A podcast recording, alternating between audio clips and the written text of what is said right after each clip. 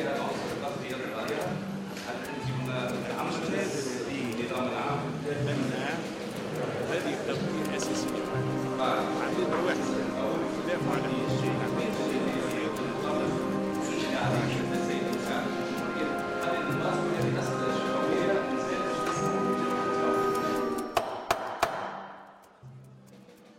من خلال بودكاست قضاء على شفير العدالة قررنا نقف عند مجموعة من المسائل اللي تخص القضاء تتعلق بالمواطنين كما البنية التحتية وطول آجال التقاضي ومجالة الإجراءات الجزائية ومنها المرتبطة بالسلطة التنفيذية كما الإعفاءات وتحويل القضاء من سلطة إلى وظيفة في دستور قيس سعيد الجديد. ست حلقات باش تسمعوا من خلالها مواقف مختلفة للمدخلين والمدخلات في مجال القضاء نحاولوا من خلالها نفهموا اللي صاير في المؤسسة القضائية.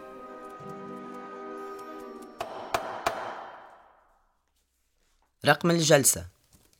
ثلاثة. المتهم. مجلة الإجراءات الجزائية. التهمة. الحلول دون المحاكمة العادلة. الشهاد. أحمد صواب قاضي متقاعد. عمر الوسلاتي. قاضي. لمين بن غازي. عن جمعية محامون بلا حدود. أنس الحميدي قاضي ورئيس جمعية القضاة التونسيين. أنور القوسري محامي. تشكو مجلة الإجراءات الجزائية والمنظومة الجزائية ككل حسب الأشخاص اللي تحدثنا معهم في الجلسة الثالثة من بودكاست قضاء على شفير العدالة. من عدة مشاكل تجعل من المحاكمة غير عادلة. كما أنه المشكل مش فقط في النص بل كذلك في تطبيقه.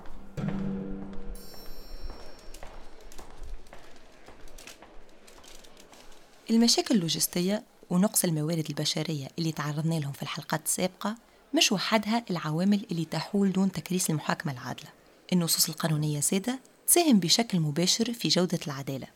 مثالنا في الجلسة هذه هي مجلة الإجراءات الجزائية اللي عرفها موقع العدالة الجزائية في تونس بالباء والتاء على أنها مجموعة القواعد القانونية اللي تنظم تدخل مختلف الجهات الحكومية وتحدد مجموعة الصلاحيات الممنوحة في مختلف مراحل الدعوة الجزائية ضد أي شخص يشتبه في ارتكابه لجريمة ما من معاينة الجريمة حتى تنفيذ الحكم.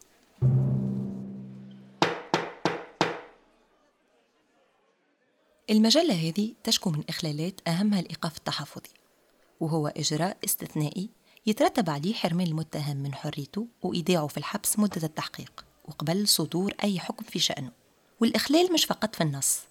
أما زاد في طريقة تطبيقه اللي لا تفترض البراءة حتى تثبت الإدانة. أحمد صويب قاضي متقاعد. إحنا نادينا حتى كيما أسوة بأمريكا من قبل وفرنسا حديثا بحذف حكاية مؤسسة التحقيق اللي تعطل برشا. وحكاية آه، هذيك اللي نكرهها برشا برشا برشا الفصل 85 اللي مقصلة مقصلة الفصل 85 الإيقاف التحفظي. من الثورة لتوا عندنا عدد النزلاء السجون. ما بين 25 و 30 ألف. en général تطلع وتهبط quelques مليون من 11 لتوا؟ ديما عدد غير المحكومين. أكثر من المحكومين. وعندكم أدلة مثلا حكاية الطفل هذيك نتاع رئيس بلديه برا أقل حاجة اربط في خرق واضح؟ للفصل 85 حتى الفصل 85 اللي سمح بذلك الاستبداد يخالفوا فيه. خاطر فما ثلاثة شروط واضحين تاع الفصل 85 لازم dossier costaud ويلزم ثلاثة شروط شكلية. تجنب كون العبد هذاك يعمل عود. لعدم التأثير على التحقيق. وضمان تنفيذ الحكم. tout en signalant que السجين يتكلم ما بين 30 و 35 دينار. نحطم العائلة والخسارة المال. وزيد المخاطر نتاع هذاك باش تردو مجرم. كي يحطني أنا عام موقف نحس بالظلم donc عندنا les goulots d'étranglement معناها المفاصل. اللي تشل هي التحقيق. النيابة العمومية يلزم حصر السلطة التقديرية نتاعها والإجراءات مثلا التعقيب. تعقيب ونقض والإحالة. ينجم يقعد أسانسور إلى ما لا نهاية له. فماشي حتى حد هذا في الحكم. وفي التحقيق زاد كذلك. شكري بالعيد من عام 13 ال dossier ما محلول ولا؟ مازال في التحقيق. تحقيق ابتدائي دائره الاتهام ومحكمة التعقيب. وقعد تطلع اهبط تطلع اهبط تطلع اهبط لين نموت.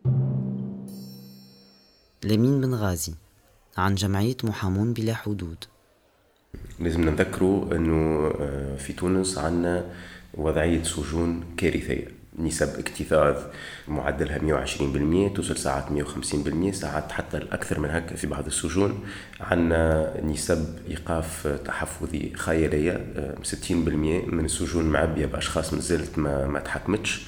المشكلة الأساسية هو أنه l'exception devenue la norme إيقاف التحفظي ولا في عوض ما يكون معناها آلية تستعمل في حالات معزولة عندما الشخص معناها يمثل خطر على المجتمع ولات يتم استعمالها بوضعية شبه آلية عندنا زاد فلسفة متاع منظومة جزائية مبنية على القمع على الانتقام على الحد من الحريات. في عوض ما تكون منظومة جزائية مبنية على الإصلاح وإعادة الإدماج. أنور القوسري محامي. بطاقة الإيداع الفصل ال 84 يقول لك ما لازم تصدر إلا بطريقة استثنائية والفصل 85 يحدد لك ثلاثة شروط بريسك تعجيزية باش ما تصدرش تحط إنسان في السجن وبعدين تجي محكمة اللي باش تحكم عليه بالإدانة ولا بالبراجي تلقى الملف فارغ وفما جريان عمل في المحاكم منذ عشرة سنين. تحكم عليه بالمدة اللي قضاها تبدأ المحكمة مش مقتنعة. باش ما يقولوش هو تخذات بطاقة الإيداع من طرف النيابة ولا حاكم التحقيق بطريقة عشوائية وبطريقه تعسفية. نقولوا الأصل الإنسان هي حريته وقت اللي تحكم عليه بالإدانة بعد ما يصير محاكمة هذا وقتها يدخل الحبس. علاش أنت تحطه في الحبس؟ قبل فما حالات ثلاثة حالات لسلامة البحث. للحفاظ على أمنه هو كما حادث مرور مثال تصدر بطاقه ايداع باش ما يصيرلوش مشكلة مع اهالي الضحية. للأمن العام الحكايات جزئية وعندك إمكانية أخرى. أنك تنجم تحطه في المراقبة الإدارية مثال ما تنحي له باسبور وإلى آخره. علاش توقفوا؟ إحنا في تونس من وقت بورقيبه بعد بن علي وحتى بعد الثورة تواصلت نفس نقصد شوية بعد الثورة لكن مواصلة. ويصدر بطاقه ايداع هكاك معناها باللي تخلص منه. عمر الوسلاتي قاضي. مجلة الإجراءات الجزائية أو المجلة الجنائية بصفة عامة اللي هم أعمارهم كبار كلهم اللي هم تعاملوا لحماية رأس النظام المنظومة الجزائية في تونس هي منظومة لا تعتبر يعني المواطنة يعني هي كركيزة أساسية لبناء الدولة ولكن تعتبر الأفراد هم مجرد رعاية أو مشاريع مجرمين منحرفين أو لصوص ويجب أن نتنبه لهم لأنهم أغلبهم لصوص وأغلبهم مجرم وأغلبهم فاسدين فبالتالي يلزم المنظومة دي ما تأسس عليهم على أساس أنهم متهمين حتى يثبت براءتهم يعني مش أنا نثبت إدانتك مجلة الإجراءات الجزائية ومشاكلها ليست معزولة عن نظام جزائي كامل قديم ولازم يشمل تغييرات كما المجلة الجزائية اللي ما تتماشاش مع الدستور ومع التزامات تونس الدولية في علاقة بالاتفاقيات والمعاهدات خاصة في علاقة بالإثباتات اللي تمس من الحرمة الجسدية. المجلة الجزائية بكلها وأحكام الموجودة فيها هي أحكام الحقيقة تتعارض حتى مع التزاماتنا كدولة يعني تجاه منظومة حقوق الإنسان.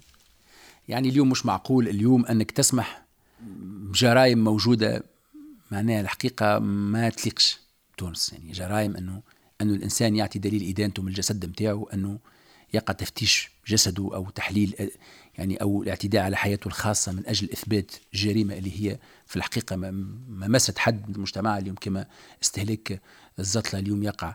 إجبار الناس على أنه يعملوا عينة من الدم آه، الفحص الشرجي آه، فحص العذرية أنه امرأة متعودة على الممارسة الجنسية ولا يعني غير معقول وغير لائق يعني هذه بعض المسائل الإجرائية. اثنين لازم المجلة تكون متناسقة مع احترام حقوق الناس متناسقة مع حقوق الإنسان تضمن حقوق الدفاع تضمن حقوق المواطن في الكرامة.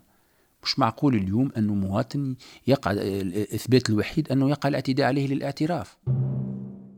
ملاحظة المشاكل هذه من بين أخرى خلت لجنة مكلفة من وزارة العدل تتلم في 2014 لإعادة صياغة مجلة إجراءات جزائية جديدة في إطار تشاركي من برشا اختصاصات تضمن السلامة الجسدية والمحاكمات العادلة للأشخاص وتكرس الحقوق والحريات الشخصية. العمل دام خمس سنين وكان عمل تطوعي ومجاني. لليوم ما له حتى أثر على أرض الواقع. أنس الحميدي قاضي ورئيس جمعية القضاة التونسيين. مشروع الإصلاح لمجلة الإجراءات الجزائية. هذا المشروع الضخم اللي خدمت عليه لجنة ترأسها الأستاذ بشير المنوبي الفرشيشي وكانت تضم عديد القضاة وعديد المحامين وعديد الأساتذة الجامعيين من خيرة ما هو موجود في البلاد والتي عملت طيلة خمس سنوات وأنهت أعمالها بمشروع نعتقد أنه مشروع متميز تم إيداعه بوزارة العدل. يتضمن هذا الإصلاح. يتضمن فيما يتضمن بعد جهاز شرطة قضائية تابع للسلطة القضائية ولا يأتمر بأوامر السلطة التنفيذية. وهذا إذا ما مشيناش فيه فإن الخلافات والصراعات باش تكون دائما موجودة قد يؤدي في خضمها إلى ضياع الحق وتلاشيه فما اليوم نسخة موجودة عند آه، وزارة العدل. نسخة جاهزة نسخة باهية نسخة تنجم تغير برشا أمور في تونس تنجم تحسن في آه، وضعية حقوق الإنسان في تونس.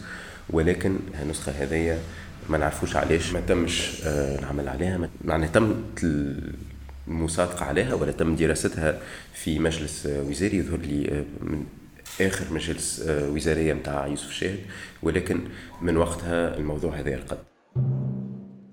عملنا اللجان نتاع مجلة الجزائيه ومراجعه كليه refonte مجلة جديدة مجلة الإجراءات الجزائيه ومجلة الجزائيه خدمت عام ونص مع المجلة الثانية نتاع الاجراءات. خدمة قرابه خمس سنين أنا عام ونص ويتلموا جوج اجتماعات وبلاش فلوس. الثلاثة on délibère من ماضي ساعة للخمسة généralement ونتفاوضوا كله في الاختلاف بالتصويت. ونهار السبت يتلموا لجنة الصياغة عملنا مشروع مجلة متميز. كملناها عند عام عام ونص. برئاسة بشير منوبي. حتى نهار ما غبنا. خدمنا هاي تلوحت رغم أنه وقعت تنقيحات صغيرة على المجلة الحالية كما الحق في الاستعانة بمحامي عند الإيقاف وإرساء عقوبات بديلة للعقوبة السجنية فإنه التطبيق مازال غير ملائم للنص. ما يزيد من تعميق الهوة بين المتحاكمين والمحاكمة العادلة الفعلية. محاكمة عادة ما تعملها كان تصلح زوز حوايج تصلح المجل وتصلح جريان العمل في المحاكم. كيف كيفية تطبيق المجل لأنه يعني حتى جريان العمل فيه مشاكل كبيرة ياسر. الحكومة اللي جات بعد بعد الدستور واللي آه، كان يرأسها الحبيب السيد ما عملت حتى شيء.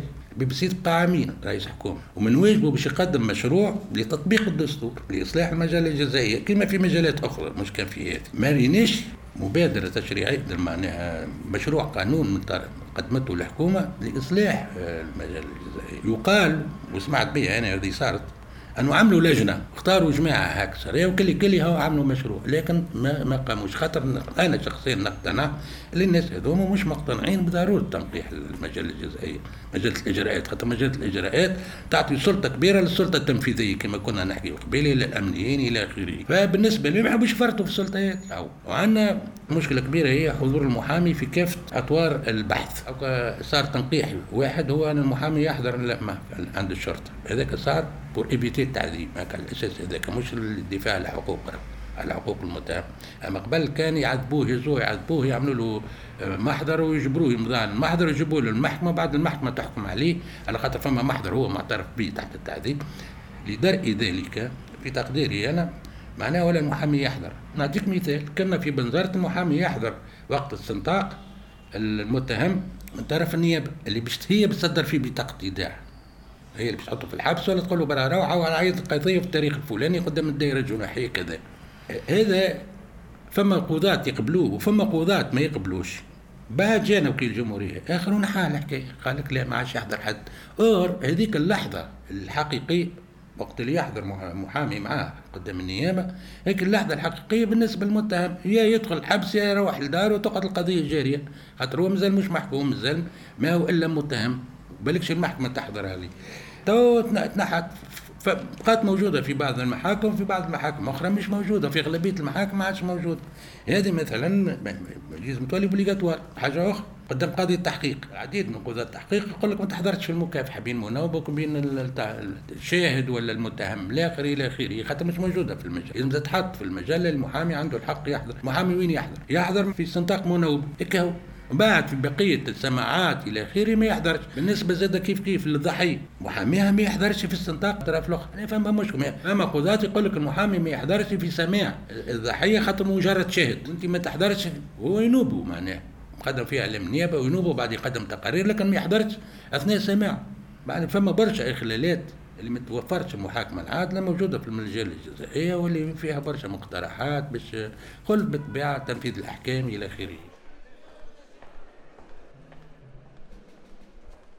المنظومة الجزائية بنصوصها تنضاف لمجموعة النقائص اللي كنا عددناها في الحلقات السابقة واللي تقف أمام تطبيق فعال للعدالة وتجعل علاقة المواطن مع القضاء علاقة غير مرضية. المشاكل اللي يواجهها القضاء ما تنحصرش فقط في مشاكل هيكلية ومشاكل في النصوص القانونية لكن تتجاوز ذلك لتجاذبات في علاقتها بالسلطة التنفيذية وخاصة بالأمنيين.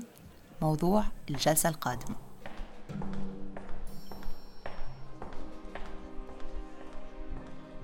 بودكاست قضاء على شفير العدالة. الحلقة الجلسة الثالثة. مجلة الإجراءات الجزائية مقصلة للحرية إنتاج انكفاضة بودكاست. إخراج ياسمين الذوادي. تصميم صوتي وموسيقى أسامة الجيدي بالشراكة مع اللجنة الدولية للحقوقيين. بالتعاون مع كامل فريق انكفاضة